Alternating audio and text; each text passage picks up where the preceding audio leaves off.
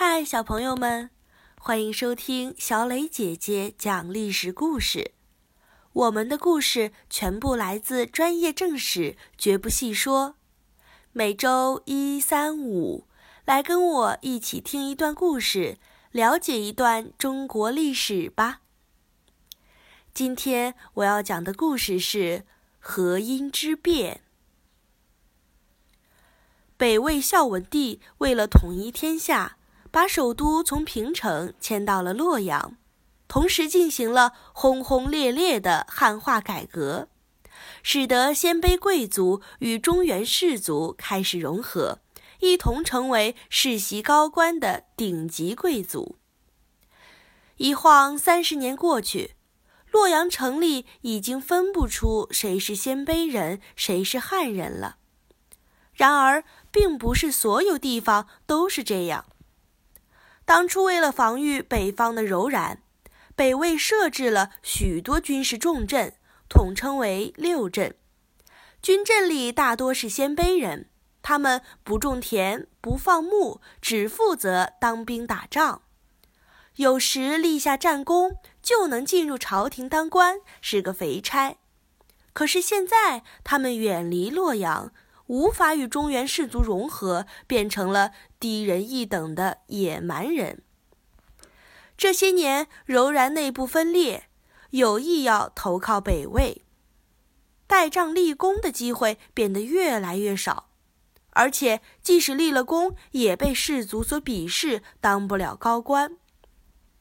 当年大家都一样，如今在洛阳的就繁花似锦，永远荣华富贵。在六镇的就满目疮痍，毫无前途和希望。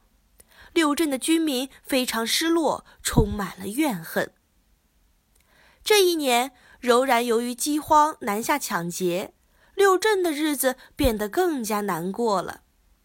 一个镇民忍无可忍，举起了反抗的大旗，各个军镇很快就全都骚乱起来，并连连打败平叛的政府军。一年后，重新掌权的胡太后联合柔然一起出兵，这才平定了叛乱。按照惯例，北魏把叛乱的二十万军民迁移到河北等地安置。不料这时河北正遭遇严重灾荒，饿着肚皮的老百姓和六镇军民于是一起揭竿而起，再次起义了。这次起义的规模更大。在短短两年里，席卷了整个河北，而且受其影响，西北、关中、山东等地也纷纷响应，全国都陷入了混乱。这一天，大都督尔朱荣率领几千骑兵正急速前进。他是一个部落的酋长，虽然妻子是公主，女儿是皇妃。但他仍然被士族鄙视为野蛮人。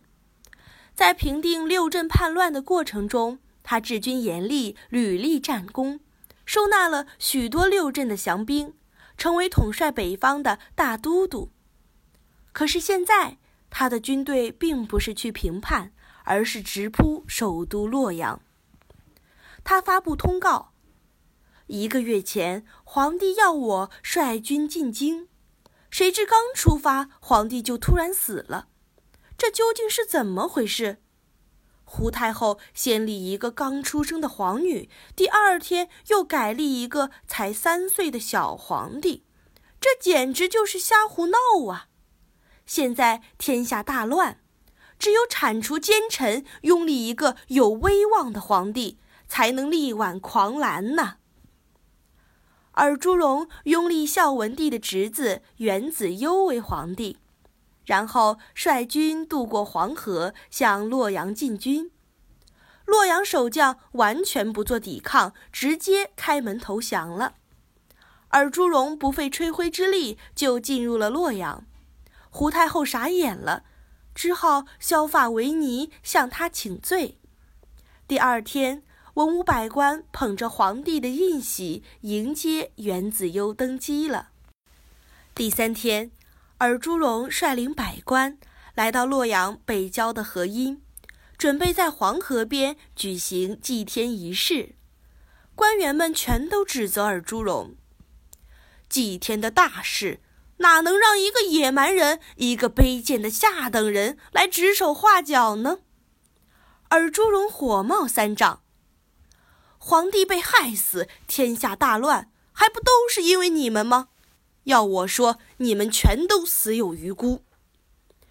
一位将领凑到尔朱荣的耳边：“这些高门士族根本就瞧不起我们，以后肯定也容不下我们，还不如现在就把他们全杀了。”尔朱荣正在气头上，于是一声令下，士兵们就冲了过去，如同砍瓜切菜一般。